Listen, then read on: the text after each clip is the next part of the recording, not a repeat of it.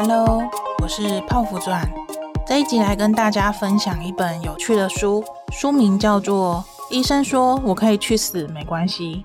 对，你没有听错，就是医生说我可以去死没关系，就是这么的白话又令人震惊。那我第一次看到这本书的介绍的时候啊，立刻就引起了我的注意。我心中嘀咕着：没错啊，想去死真的没有关系啊。因为过去那个厌世的我，真的有认真想过，虽然人迟早都会死，但是我觉得现在活着真的很累啊。有没有哪一种死法比较不会痛，又不会造成别人的困扰呢？最后呢，我想来想去都觉得很麻烦，因为不管怎么样，感觉都会造成别人的困扰，然后造成社会的负担。当我翻了翻书之后，被书中的一句话所吸引。他说：“诚挚面对活着这件事，甚至把自己弄得精疲力尽，这样的你真的想死吗？”让我突然觉得，天哪！原来厌世的我是因为过度努力的活着，就像是我连想死都很担心会造成别人的困扰。那有听我上一集的音频朋友们就知道，泡芙传前阵子深陷低潮。当时被过去的老朋友厌世感迎面来袭，让自认为内在强大的我都抵挡不了。就这样呢，在其中漂浮了好一阵子呢。在跟朋友的对谈中发现呢，厌世的人大多分为两种。第一种呢，就是活够了，因为已经走过人生许多精彩，也完成了许多目标，而且呢，也放下了许多追求，已经达到了心之所向。不遗憾，不执着，那最终呢，对生死已经感到淡然。第二种呢，就是逃避活着，觉得每天的生活啊，真的是太累太辛苦了。对眼前的事，觉得付出再多，好像都看不到尽头，心中真的感到非常的无力啊。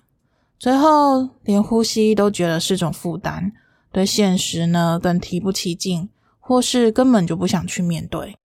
而我呢，就是属于后者。这种想逃避的心累感，我觉得跟我的高敏感特质有很大的关系。因为能够感受到特别多，也能够观察到一般人很难发觉的细微小事，自然也就更容易的去在意很多的事情。希望很多事呢都可以如自己预期中发展，但是现实总是非常残酷啊，没有办法心想事成啊。每次的期待又落空呢，那种感觉就像是从高空坠到谷底，一次又一次的反复的掉落，摔得自己浑身是伤，已经累到动弹不得了。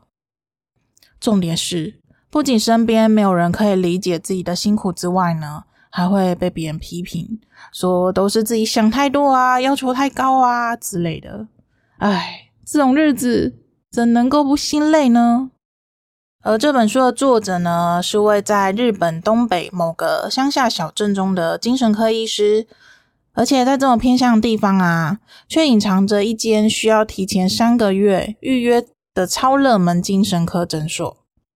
所有相识的病患，经过平光源医师的诊治，都会奇迹式的打消念头呢。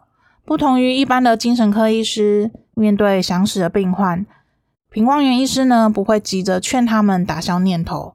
反而会跟病患说，想死也没有关系啊，因为他深知多数人之所以想死呢，并不是因为不想活下去，而是过于在意他人的眼光跟评价。这点泡芙传真的是非常的有感啊！毕竟呢，我们从小就生长在充满评价环境中啊，例如我们从小就很常会听到什么是好孩子、坏孩子、好学生、坏学生。或是很聪明啊，很笨，或者是体育很好，很会念书，身材很好，或者是很胖啊，什么事都做不好啊之类的。那在成长过程中呢，充满着各种被别人议论跟评价的负面标签中，自然也会没有自信咯，也会觉得别人的存在啊都是带有攻击性的。那因为害怕被伤害，而且不想要被贴上负面标签。所以就会非常用力、很努力的去活着。那我们每个人价值观呢，是从对外界的感受跟观察中，透过不断的去比对，而形成了一套属于自己的内在世界。那高敏感特质会将每个比对分得更加的细致，这种细致度啊，可以带给高敏人更多的愉悦，但是相对的也会感到更多的郁闷。泡芙专一直觉得这个世界的运转，其实对高敏人真的非常的不友善，因为啊，我们是一群拥有深层内在世界的人格特质。其实我们需要的东西真的很简单，并且触手可得。例如，能够好好的放空耍废啊，能在大自然中悠闲的散散步，能沉浸在属于自己的创作空间里。但是呢，时代演化，人类为了生存下去，有许多不得不去做才能够存活的事情。例如，为了生存，我们就需要去赚钱嘛。那为了赚钱呢，就会需要工作；那为了工作呢，就会需要跟人家相处；那为了跟人家相处呢，我们又需要去戴上面具的伪装自己。那为了伪装自己呢，又会让自己觉得哦，很不自在，很不自由。呃，那种不自在、不舒服的感觉呢，又会让我们觉得人生真的很难，心好累啊。我们只是想要单纯的追求内在的深度去活着。但是又常常被现实的物质世界给逼着往前跑，就像是掉入回圈那样子的，不断的重复再重复。对我而言呢，在生活中感到疲累，很大的原因都是来自于想象跟现实的落差。让我困扰的很多都是在人际关系中的经营，尤其是伴侣关系。过去的我啊，深受少女漫画的洗礼，身为想象力爆棚的双鱼女孩。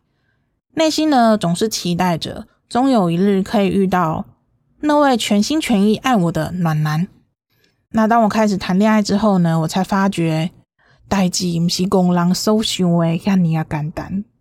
在恋爱关系中呢，经常是你以为的那个他，事实上并不是你以为的那个样子，很像在绕口令吧？举例来说，对女生而言呢，总是期待着伴侣能够读懂自己的需求。毕竟这是女孩们与生俱来的能力嘛，细心啊、细致、温暖，而且非常的贴心，总是可以知道你身边的人他们需要什么。但是对男生而言呢，如果没有透过外来的教导，例如妈妈啊、姐妹啊，或者是前女友 等等，跟自己比较亲密的关系，这世界上呢，暖男根本是不存在的。有的话呢，也是拥有女人心的 gay 啊，因为男性的基因天生是用来打猎跟保护家园的，他们的思考方向呢是用来解决问题，而关注的最终是结果。这也是为什么女生老是觉得伴侣不懂自己啊。那也因为这样子的认知落差呢，而容易造成彼此间的争吵。而男女大不同是自人类诞生以来一直存在的差异。但是，就算是我看了再多书、再多文章，我知道了很多的理论，但是也很难说服自己百分之百的去接受这件事嘛，对吧？后来我想想，我觉得这应该是源自于我们人类的共体性，因为如果觉得我们不一样，我们就不是同一国的啊，这样就会感觉到好像被背叛，感觉自己不值得被爱，那觉得自己不够好，也觉得自己很孤单。尤其是这个世界的人啊，通常都只会在大众面前呈现最好的那一面。例如，不论是看我们身边人放闪啊，或者是划一些社群网络里面的一些讯息，让过去的我呢，都一直有个念头，就是别人是不是都过得比我好啊？我觉得我好像缺少蛮多东西的，诶，是不是我还不够努力呢？所以我是不是应该要更加努力，让自己更好？才能够值得去拥有我想要的一切呢？当然，我刚刚举的例子不仅是在伴侣关系，也能够套用到所有的人际关系。例如，别人跟他自己父母的关系比较好，那别人的家庭关系比较好，别人的老板也比较好，别人的同事呢，感觉也比较好，别人的工作好像也比自己好。当我们一直认为自己不够努力，需要再更努力。就等同于去跳入了一个回圈中，不管自己付出了多少，但还是觉得不够，不断的重复、重复再重复的感觉呢，自己就像是前后被包围，前方呢看似有一群像同伴的人，但怎么好像越走越远，越走越快，后方呢又有无形的追兵不断的来逼近自己，那自己呢，却又是很用力的去孤军奋战着，最终累到跑不动了，只能够躺在地上仰望着天空，全身瘫软无力的深深叹了一口长气。啊，人生真的很难啊！在这几年的自我探索中呢，每当我对生活啊感觉到心累的时候，我就会先暂停下来，好好的去观察自己，去问问自己是什么事情让自己感到这么辛苦呢？很多时候都让我发现，当面对许多人事物的时候，只要对这些事情啊有所期待，就很容易对结果感到失望。例如啊，在进行很多事情的时候，我都会先在我脑中规划非常久，我几乎不会有临时起意的一些行动。有的话呢，也只是单纯想要体验看看而已。所以呢，在每个行动之前，都会经过非常多次的思考，也上演过几百出的内心小剧场啊。而那些小剧场呢，都赋予了我许多的想象，不论是美好或是不美好的。而在这些想象中呢，自然也会对结果产生了期待。到现在呢，依旧也是如此。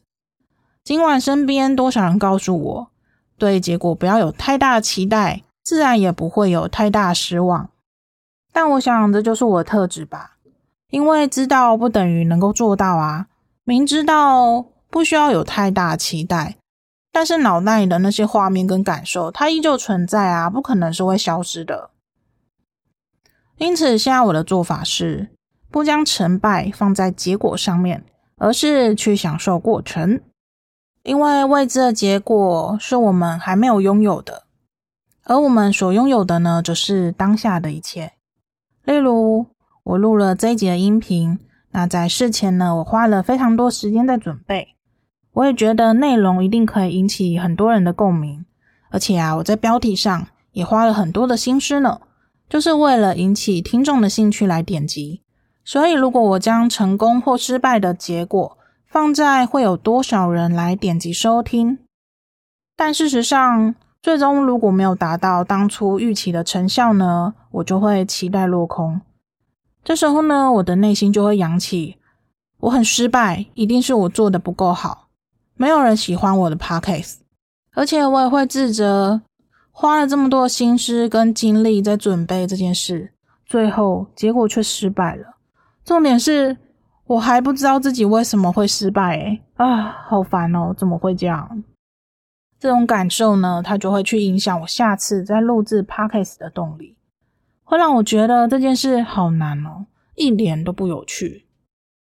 那如果今天呢，我是把成败不放在结果，而是放在过程中，我得到了什么？就像是这一集的音频的诞生啊，是源自于我看了一本书，所以让我有灵感想要去录这一集的内容。那在准备文字稿过程中呢，我上网收集了很多资料，除了帮助我把内容做得更完整之外，也让我长了知识呢，并且在整理思绪过程中，让我有更多深入思考的机会，还能将我脑袋的东西记录下来分享给你。想到这些，就觉得自己其实拥有很多呢，而且今天的我也比昨天的我更棒了。当我开始将关注点放在过程中能够获得什么，而不要去放大那些未知还没有拥有的东西之后呢，每每都能够提醒我，其实自己已经非常的丰盈富足了。而这本书的作者谈到，过去的他呢，一直没有办法去跟病患解释。你为什么会想死啊？为什么活得会感到很痛苦？直到他遇见了一位四十二岁的家庭主妇。这位家庭主妇呢，她是出生在乡下的务农世家，而身为长女的她，从小呢就在祖母的冷言冷语、羞辱式的管教中长大，让她不得不随时的察言观色，然后去迎合对方。而长大之后呢，因为在工作中表现优异。所以就遭到同事的霸凌，让她确诊为重度的忧郁症，也没有办法继续在职场工作了。因此呢，她就把重心放回到家庭，成为全职的家庭主妇。不过，没想到丈夫呢，却因为工作的失误而失业了，并且开始沉溺于酒精跟赌博成瘾的恶性循环中。而他的两个孩子啊，也因为发展迟缓，跟不上学业，无法跟同学交流，所以两个人呢都双双拒绝上学。那身为家庭照顾者的他呢，最后不但不被家人感谢，还被责怪跟误解，最终导致他的忧郁症情况越来越糟糕，每天生活得非常的辛苦，让他睡前啊都在祈祷自己可以一睡不起，完全没有心思跟精力照顾家里，最后家里就变成了垃圾屋。平光源医师呢，一直很想要治好他，利用各种的方法缓和他的症状。但最终呢都没有效果。直到有一天，患者自己脱口而出说：“我好想死。”而平光源医师也回应了一句令他自己都感到意外的话。他告诉患者说：“去死也没有关系。”在那瞬间，患者跟医师都惊呆了。他们不知道刚刚发生了什么事情。而在下一秒呢，患者就像是溃堤那样的落下珍珠般的眼泪。其实每一个想死的念头背后，都是渴望改变现状，让自己更好的生存渴望。一旦摆脱必须活下去的压力，反而可以重新审视自我，听到真实的心声。从小到大的环境，让我们认为必须被认可，才有活下去的价值。当你一直没有成果，一直觉得很失败的时候，就会很想死。自从听到去死也没有关系，才发觉原来单纯活着也没有什么不好啊。我们并不是为了成功或是获胜才诞生的，活着其实不难，你只要做你自己就可以了。